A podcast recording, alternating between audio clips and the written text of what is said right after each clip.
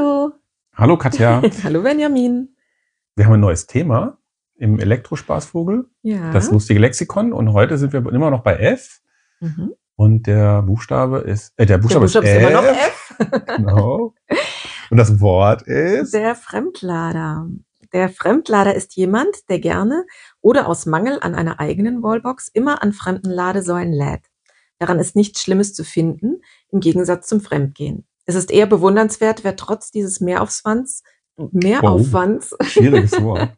das Klima schonen will. Das Gegenteil vom Fremdlader ist übrigens der Heimlader. Fremdlader sind sehr auf eine wachsende Ladeinfrastruktur oder auf das Laternenladen angewiesen. Ja, alles Begriffe, die wir noch nicht ähm, hatten. Nee. Aber man kann das Sternchen vorstellen. aber ich denke, es erschließt sich trotzdem aus den Begriffen. Ja, ähm, hat möglicherweise keine Wallbox zu Hause, der Fremdlader, oder ähm, aus welchen Gründen auch immer viel unterwegs und ähm, Kein Platz. Ja. was könnte denn der Grund sein, dass man keine Wallbox zu Hause hat? ja, du hast eine Mietwohnung und Ja. äh, äh, bist im dritten Stock. Genau. Ne? Und kein Genau. Parkplatz, musst Kein auf der Straße parken. Das ist so der Mhm. Klassiker in der Stadt. Das ist ganz oft. Ne? Ja. Und es ist gerade ein ganz brisantes Thema, finde ich, weil, gut, ich weiß nicht, wann ihr den Podcast hört, aber die Preise steigen im Moment natürlich, die Strompreise. Komischerweise immer noch nachwirkend, obwohl Mhm. der, die eigentlichen Einkaufspreise an der Börse runtergehen. Aber wenn ich jetzt auf die festen Strompreise irgendwo an den Ladesäulen angeboten bin, die, die, die ange, ange, äh, angewiesen bin, die ja noch mal höher sind als das, was ich zu Hause bezahle, dann bist du als Fremdlader ganz schön. Ja, also wir haben jetzt einmal gesagt, äh, kann es sein, dass man zu Hause gar keine Möglichkeit hat, tatsächlich eine Wallbox zu installieren. Und bei neuen Häusern, auch bei Mehrfamilienhäusern, müssen ja ähm, bestimmte äh, Vorrichtungen, Vorkehrungen gemacht werden, dass das möglich ist. Ne? Mhm. Ähm, aber eben bei älteren Häusern ist es ganz oft in der Stadt der Fall, dass ähm, es keine Möglichkeit Ja. tatsächlich gibt. Es kann auch sein, dass in einem Wohngebiet, wo die Stromversorgung noch nicht so oder nicht so stark ausgelegt war und da sind irgendwie 20 Häuser, jeder will eine Wallbox oder vielleicht Mhm. sogar zwei, dass irgendwann der Netzbetreiber sagt, nee, jetzt ist Mhm. Ende. Müssen ja angemeldet werden. Und dann, äh, gut, dann könnte man als Fremdlader zum Nachbarn fahren. Das ist natürlich auch witzig. Genau. Ähm, ja, aber das Haupt, das, die Hauptfremdlader wohnen, glaube ich, in der Stadt, wo sie wirklich dann Genau. äh, keinen eigenen festen Parkplatz Ja. haben. Oder es in der Tiefgarage einfach keine Anschlüsse gibt. Ja. Ja. Und wenn man dann tatsächlich auf das Fremdladen angewiesen ist, ergeben sich mehrere auch Probleme tatsächlich. Das eine ist, entweder man muss wirklich ähm, immer zum Schnelllader fahren, also wirklich den Weg auf sich nehmen, irgendwo hinfahren, lädt und fährt wieder nach Hause. Ähm, das ist das eine. Das andere wäre, dass man eine ähm, Ladesäule in der Stadt möglicherweise auch über Nacht äh, nutzen kann, sein Auto dahin stellt.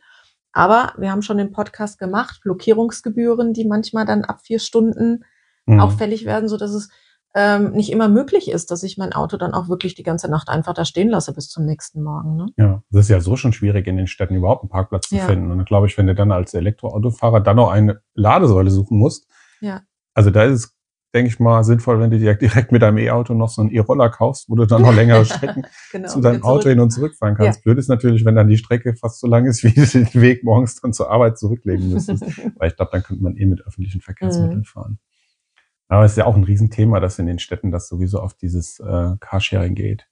Ähm, das sind auch alles Fremdlader, ne? Letztendlich diese, diese, äh, Ja. diese Mietfahrzeuge stehen ja dann auch immer irgendwo anders. Außer es gibt ja welche ähm, direkt von den Stadtwerken oder sowas. Ja. Aber die haben verschiedene Stationen. Zumindest hier in Ja. Limburg, da ist es ja so, ne? Die sind dann verteilt. Aber äh, Ja, also wie also Direkt beim Energieversorger sind ja auch welche dann. Ne? ja, Mhm. Also ich habe großen Respekt davor. Wer sagt, hier, ich Ja. will das unbedingt, ich fahre, also ich und du ja auch, wir sind da gesegnet, dass wir das, dass wir zu Hause laden können.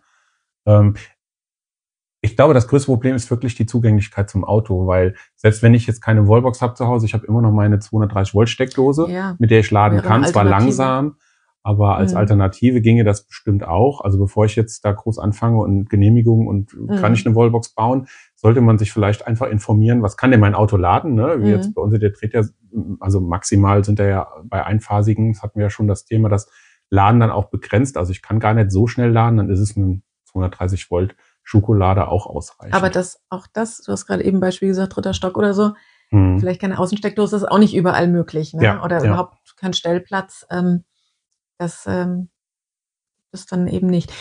Haben wir schon öfter hier im Podcast gesagt, ähm, was natürlich auch eine Alternative wäre, wäre dann tagsüber beim Arbeitgeber. Wenn man das Sehr Auto gut. nutzt, Ja. um zur Arbeit zu fahren, wäre das ja die mögliche Alternative. Man ist dort vielleicht auch sechs bis acht Stunden, die Zeit zu nutzen zum Laden. Ne? Aber die tun sich noch so schwer. Ja. Es ist ähm, einfach das, äh, A, was ist da jetzt rechtlich dran? Äh, ich meine, jetzt haben sie es gerade geändert mit der, mit der Steuervergünstigung, dass das also keine Probleme macht, dass man den Arbeitgeber laden lassen kann, ohne das groß zu Mhm. berechnen und so. Mhm. Aber trotzdem, man muss dann ja am Gebäude irgendwas bauen. Viele denken, sie müssen dann direkt für 10.000 Euro Ladesäulen Ja. installieren. Äh, also ich habe jetzt gerade meinem Arbeitgeber gesagt, hier, es reichen einfache Steckdosen. Das reicht. Ja. Das, da ist, ist, das hilft dann schon, weil einfach dieses Prinzip steht ja dann lädt er, ähm, kann man dann übertragen. Das bedeutet, ich lade nicht viel, aber es reicht letztendlich für die Strecke, die ich zur Arbeit gefahren bin. Das passt und damit habe ich wieder meine Energie drinne und ähm, weg von diesem Tankstellendenken. Ja, Ja. das ist, das ist der schwierige Schritt, vor allem für jemanden, der halt auch noch kein E-Auto hat. ja, aber das, das äh, die, für die Fremdlader Arbeitgeber ist eine gutes, gute Sache. Mhm. Und ich denke, da sind dann auch viele dran und versuchen das umzusetzen beim Arbeitgeber. Ja, und dann hast du geschrieben, es gibt hier vielleicht auch die, ähm, ist jemand, der gerne an äh, fremden Ladesäulen lädt, ne? Also vielleicht, weil es mal schnell gehen muss oder warum auch immer. Ja, ich meine, wir waren ja auch schon Fremdlader. Da sind wir auch woanders Ja. hingefahren. Ja. Unterwegs ähm, ist natürlich die Auf dem Weg in den. Urlaub wird man zwangsläufig zum Ja. Fremdlader. Was aber auch spannend ist, man, man, man kommt dann natürlich in eine andere Welt und äh, lernt auch da draus, Ja. wie, wie fährt man jetzt oder wo, wo ja, hat so seine, seine Ladekarten, Ja. die man dann irgendwann mal, seine Favoriten. Ja, Genau. Ähm, vielleicht noch ein Begriff, äh, den wir aber auch noch ähm, näher ähm, erläutern, der hier mit dem Sternchen versehen ist. Ähm, Laternenlader. Dass man irgendwann an den Laternen vielleicht möglicherweise laden kann. laden ja. kann, ja. Also ist das, Wäre für die Städte wünschenswert. ja, da stehen ja überall Laternen und dann war die Idee, man sagt, da ist ja sowieso Strom, aber Ja. es ist schwierig, das Ja.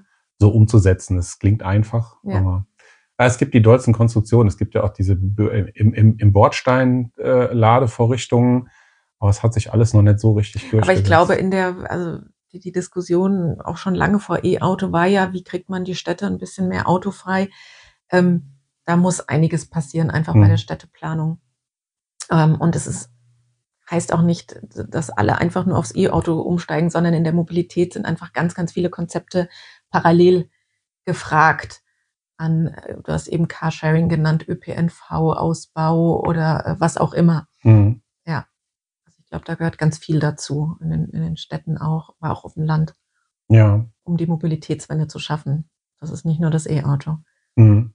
Und das, was ich so in den, also wenn man so YouTube guckt und äh, so als Feedback bekommt und bei anderen raushört, die jetzt Fremdlader sind, also die, die auf angewiesen sind in der Stadt auf eine Ladesäule, die sagen, das, das ist, hat eigentlich gut funktioniert, aber das größte Problem war jetzt wirklich diese Preissteigerung. Ja, Dieses war schon echt überdimensionale im Vergleich zu dem, ich meine, selbst die, die normalen Hausstrompreise sind schon Ja. hochgegangen, aber an den Ladesäulen, die haben es echt Ja. übertrieben, finde ich. Das, extrem. es ist interessant, dass das so stark nach oben geht, ähm, obwohl es ja da auch sogar diese ähm, äh, die, Strompreisbremse. die THG-Quote kriegen so, die ja auch. Das ist mhm. gerade auch eine Riesendiskussion. Warum kriegt der also alle Säulenbetreiber die THG-Quote und warum kriegt man das nicht als ja, Verbraucher, als beziehungsweise warum die äh, Strompreisbremse da nicht weitergegeben wird. Das ne? auch, ja. ja. ähm, und ja, also und das der ist, Rückweg ist wahrscheinlich, also wenn mal so eine Erhöhung stattgefunden hat, wir kennen das alle, wird das so schnell nicht mehr irgendwie.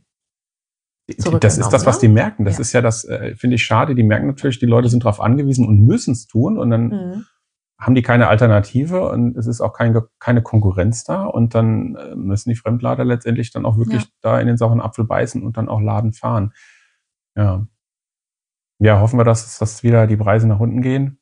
Sonst wird es irgendwann billiger, dass du als Fremdlader dein Stromaggregat hinten reinstellst und mit einem kleinen Diesel dann auflädst. ja, es ist, ja, Ja. also ich meine, äh, Ja. ich hätte, ich würde die verstehen, wenn die sagen, wenn ich hier mit meinem, mit meinem Aggregat mein Auto lade, ist günstiger, Ja. wie wenn ich jetzt an der Ladesäule lade. Was ja letztendlich auch verrückt wäre, ja. Mhm. Ähm, aber wenn's, äh, wenn die Preise so hoch gehen, ja, wollen wir nicht hoffen. Das wäre ja absurd, aber. Ähm, aber ein Respekt an alle, ja. die in Städten äh, ohne eigene Wallbox trotzdem sich für das E-Auto entscheiden und ein dreifach Ladeglück. Ladeglück, Ladeglück, Ladeglück. War das genauso schwer wie was hast du eben vorgelesen? genau, so. ich weiß nicht mehr das Wort, ja. Ja, genau. kommt alle gut an. Ja. Ob nur als Fremdlader oder Heimlader. Tschüss. Tschüss.